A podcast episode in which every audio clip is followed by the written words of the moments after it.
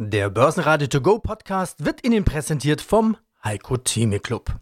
Werden Sie Mitglied im Heiko Theme Club. heiko-theme.de Börsenradio Network AG Marktbericht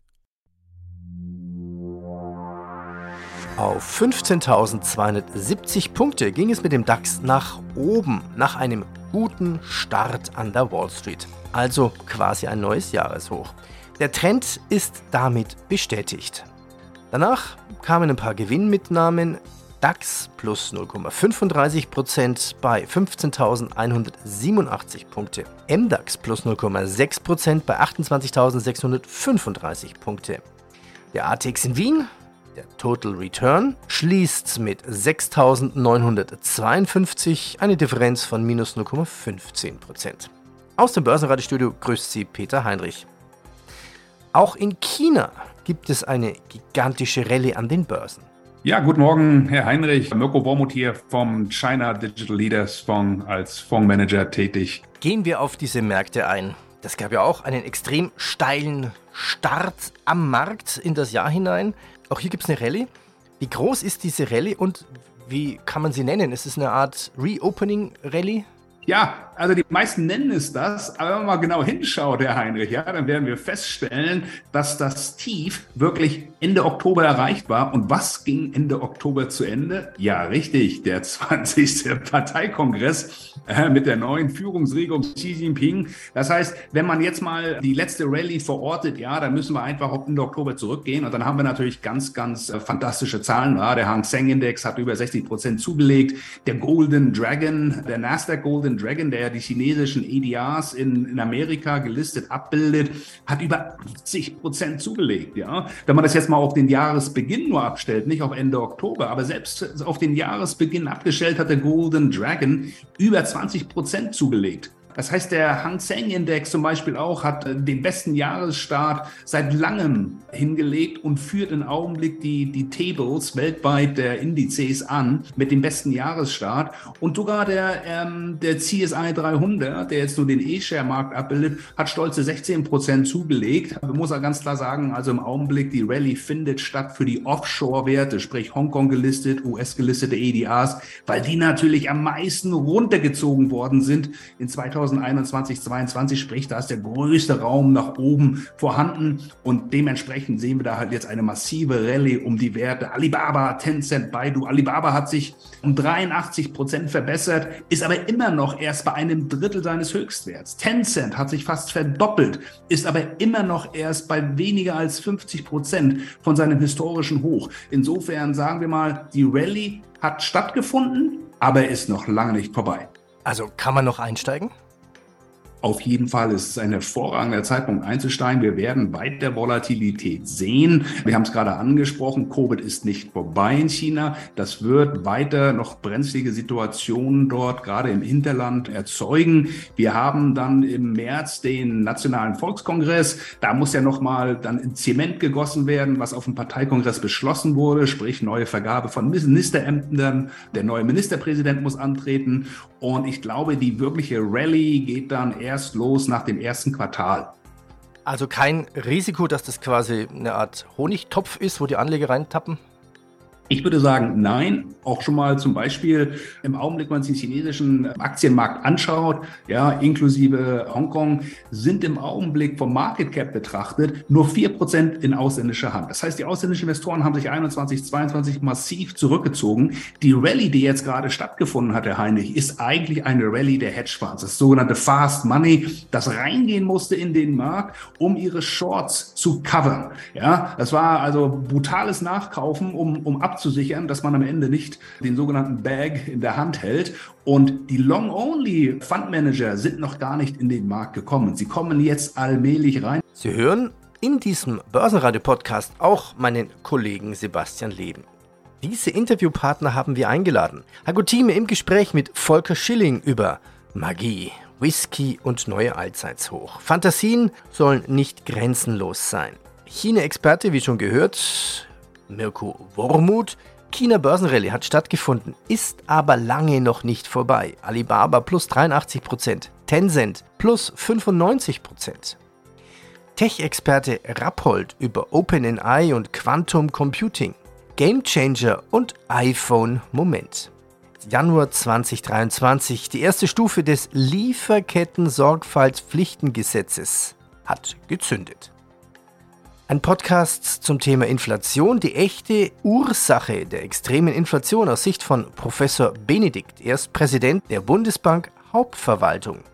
Und Uwe Schupp von Apus Capital über die künstliche Intelligenz zu Open GDP AI.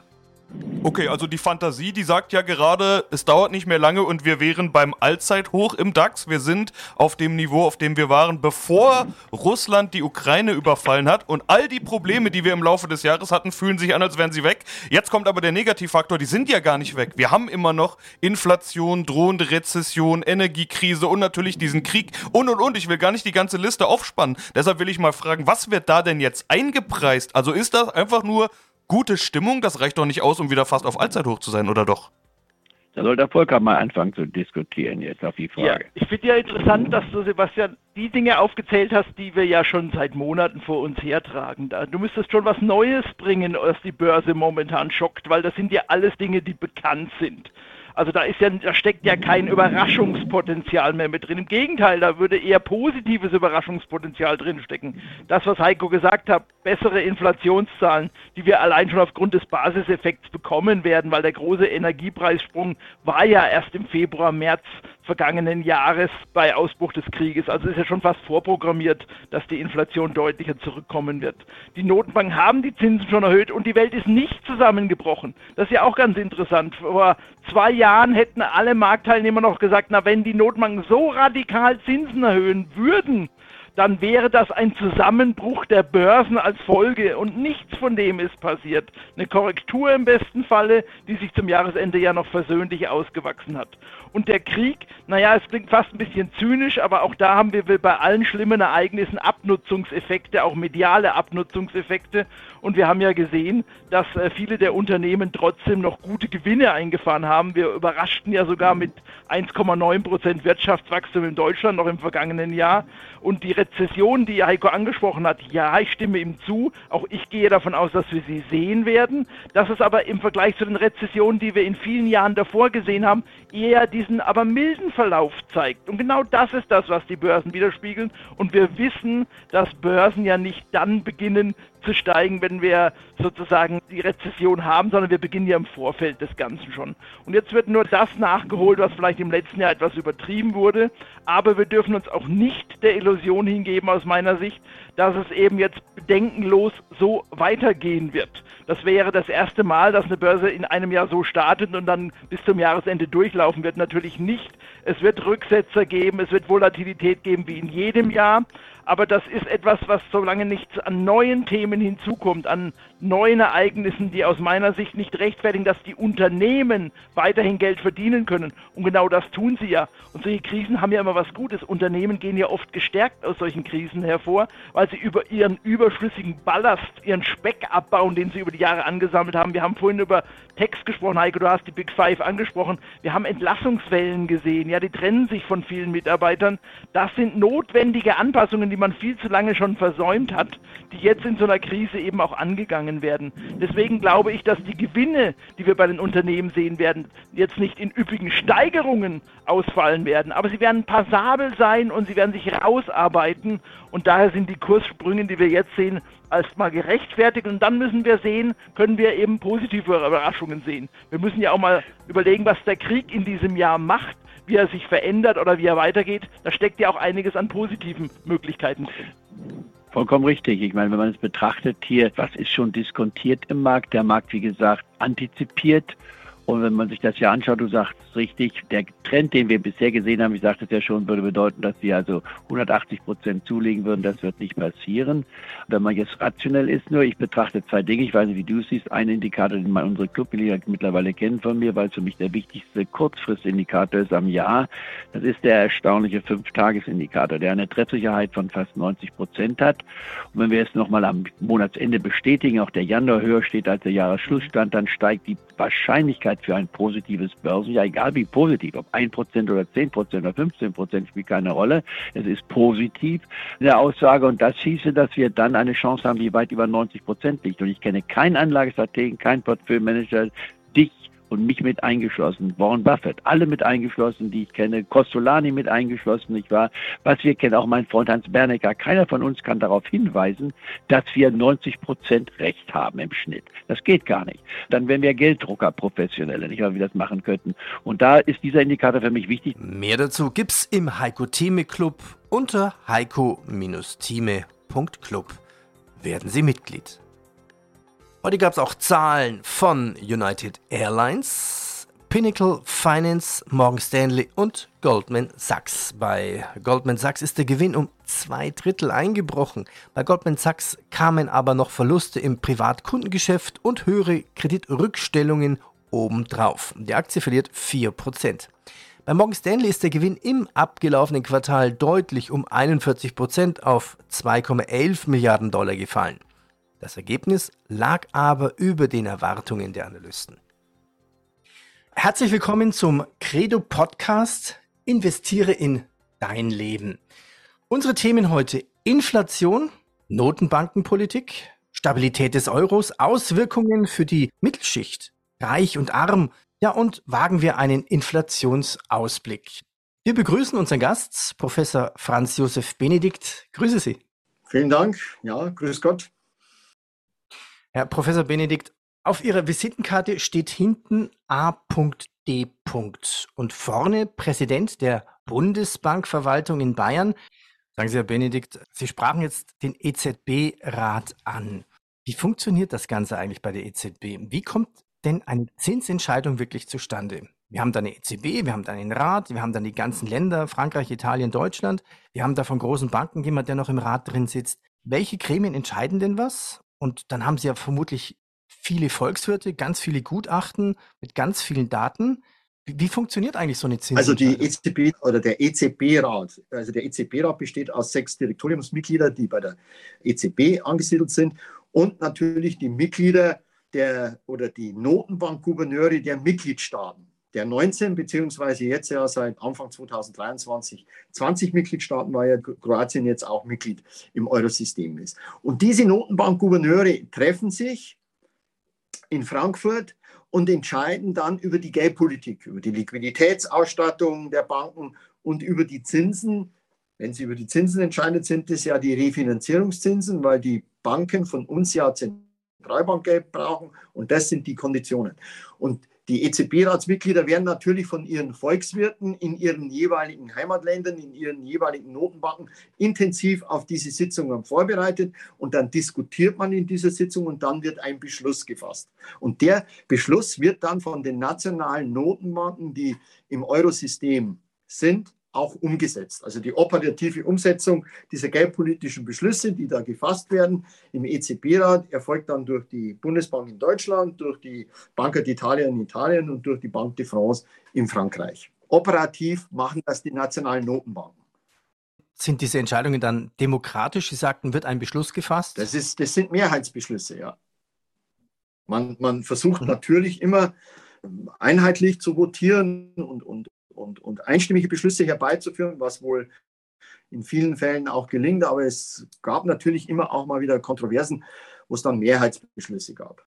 Man sagt ja, Ziel ist Preisstabilität, vor allem aus ja. deutscher Sicht.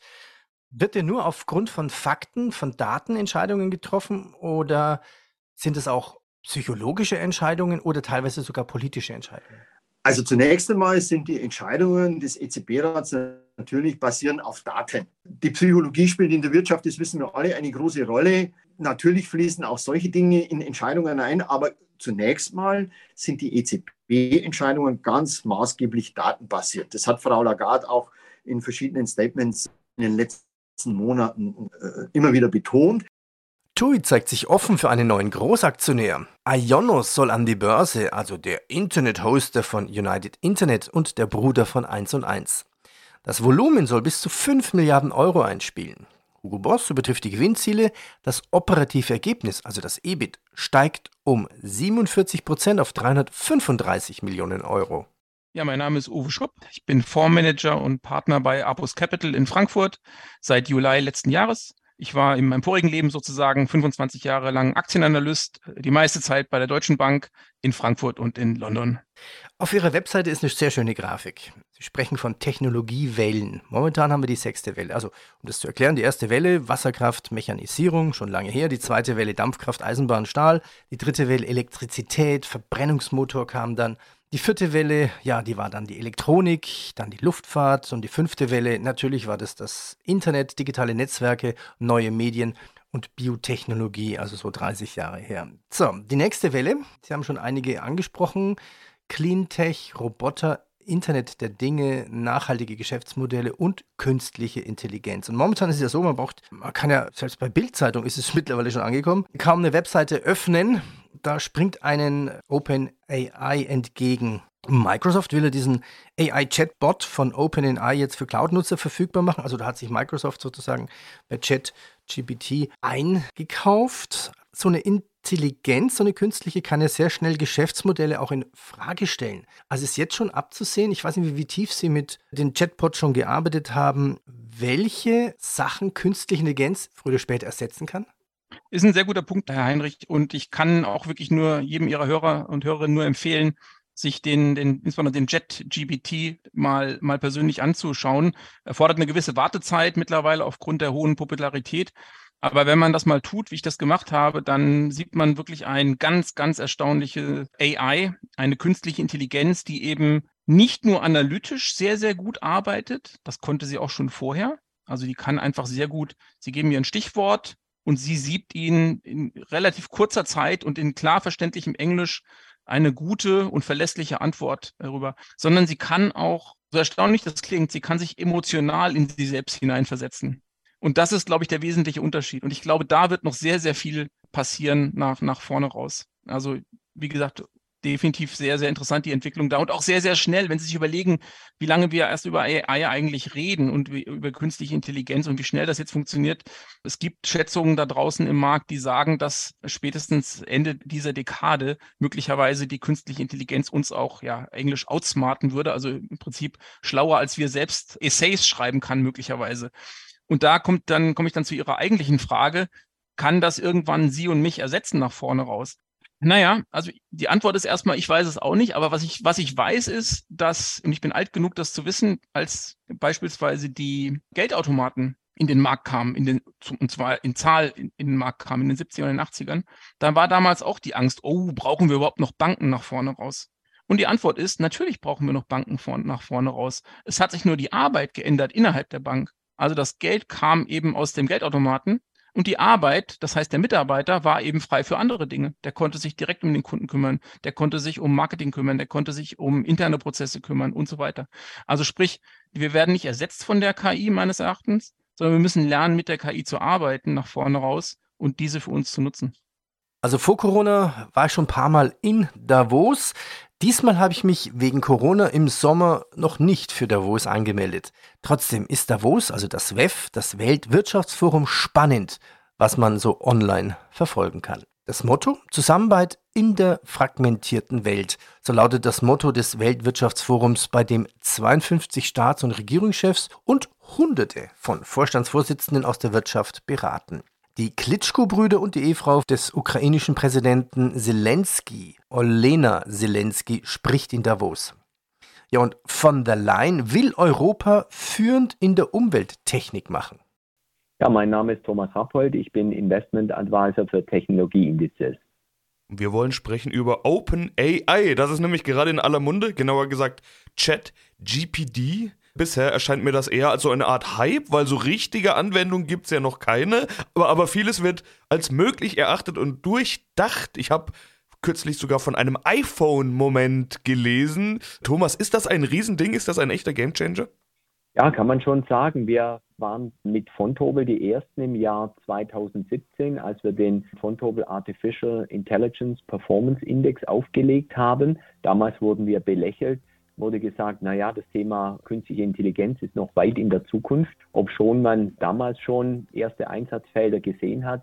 Mit diesem Release oder mit diesem Announcement, mit dieser Bekanntgabe, das ist wirklich für die Branche ein großes Ding. wie Bill Gates immer sagt, der Microsoft-Gründer, am Anfang werden die Dinge maßlos überschätzt, langfristig aber gewaltig unterschätzt. Genau das müssen wir uns jetzt bei ChatGPT sehen. Und es ist durchaus ein iPhone-Moment. Das kann man wirklich damit vergleichen. Wenn auch die Monetarisierung noch etwas in der Zukunft liegt, aber die Anwendungsfelder liegen bereits klar auf der Hand.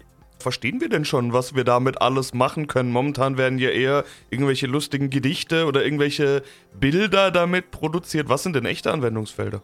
Naja, echte Anwendungsfelder sind eben, dass man relativ schnell, was man sonst bisher mehr oder weniger händisch zusammengetragen hat, über einen Sachverhalt eine Aussage bekommt, eine schriftliche Aussage, ein, ein, ein Summary dann einfach, eine Zusammenfassung und eine Ausarbeitung. Die ersten, die das sozusagen kapiert haben, sind eigentlich die Schüler und Studenten, die massenweise jetzt ihre Hausarbeiten und ihre Hausaufgaben über ChatGPT lösen. Aber man denkt dann zum Beispiel auch an, an Wissenschaftler, die im Hintergrund, wo das System dann alle wichtigen wissenschaftlichen Berichte zu einem Thema durchforsten kann und dann die relevantesten Dokumente dann quasi auf den Punkt bringen kann, sodass bisher diese mühsame Recherche nach Sekundärliteratur dramatisch vereinfacht wird. Ein weiterer Punkt ist sicherlich auch auf der Seite, wo du arbeitest, auf der journalistischen Seite, dass ich mit äh, ChatGPT natürlich sehr viel Content, also Inhalte produzieren lassen, die quasi dann gratis kommen. Also da gibt es Hunderttausende von Anwendungsfällen und eben sehr stark in den Berufen, die bisher als sogenannte White-Collar-Jobs gesehen waren, also im Büro. Da dürfte es in den nächsten Jahren und Jahrzehnten zu deutlichen Anpassungen kommen.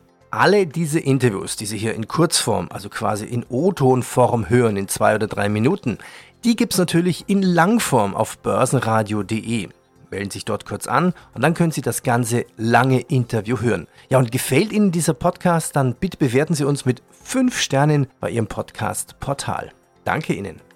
Am 1. Januar 2023 hat die Stufe Nummer 1 des Lieferketten-Sorgfaltspflichtengesetzes, kurz LKSG gezündet.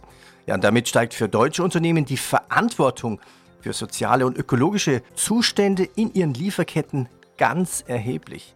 Ja, und was dies für die Unternehmen konkret bedeutet und vor allem welche Auswirkungen die neuen Vorgaben und Pflichten für Unternehmen haben, ja, das Ganze gibt's jetzt hier in diesem Podcast. Bernd Preis von der ESV-Redaktion des Erich Schmidt Verlages diskutiert mit Rechtsanwalt Dr. Stefan Altenschmidt. Herr Dr. Altenschmidt berät Unternehmen zu Fragen im öffentlichen Wirtschaftsrecht. Vielen Dank, Herr Heinrich, für Ihre einleitenden Worte. Auch Ihnen, Herr Dr. Altenschmidt, vielen Dank dafür, dass Sie sich bereit erklärt haben, dieses Interview zu führen. Reden wir nicht lange vor. Ich komme gleich zu meiner ersten Frage. Was war denn der Grund für diese umfassende Neuregelung? Ja, schon 2011 haben die Vereinten Nationen erkannt, in ihren äh, Leitsätzen für Unternehmen und äh, Menschenrechte, dass der Schutz der Menschenrechte nicht nur eine Aufgabe von Regierungen und Nichtregierungsorganisationen ist.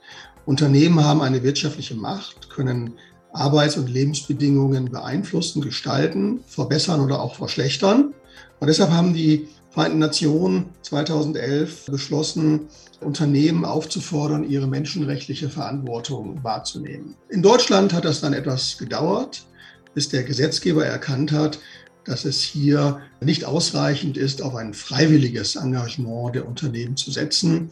Und deshalb wurde dann quasi als eines der letzten großen Gesetzesvorhaben der alten Bundesregierung das Lieferketten-Sorgfaltspflichtengesetz beschlossen, mit dem jetzt Unternehmen echte Rechtspflichten haben, sich aktiv um den Schutz der Menschenrechte weltweit zu bemühen. Was ist denn überhaupt eine Lieferkette? Was muss man sich darunter denn vorstellen? Ja, die Lieferkette ist natürlich einmal der typische Lieferant, also etwa der Lieferant von Rohstoffen. Wir können das an einem guten Beispiel aus der Stahlindustrie, glaube ich, äh, verdeutlichen. Die Lieferkette umfasst dort den Lieferant des Eisenerzes, auch das Bergbauunternehmen, was das Eisenerz etwa in Schweden abbaut. Die Lieferkette umfasst aber auch das Transportunternehmen, was dann das Eisenerz zur deutschen Stahlindustrie bringt. Auch die Stahlindustrie selbst, der Stahlhersteller, ist Teil der Lieferkette. Und dann auch die weitere Verarbeitung des Stahls in anderen äh, Unternehmen bis zur Auslieferung an den Endkunden, etwa mit einer Spedition. Alles das ist Teil der Lieferkette.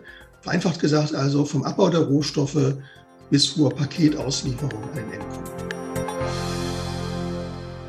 Basen Radio Network AG Marktbericht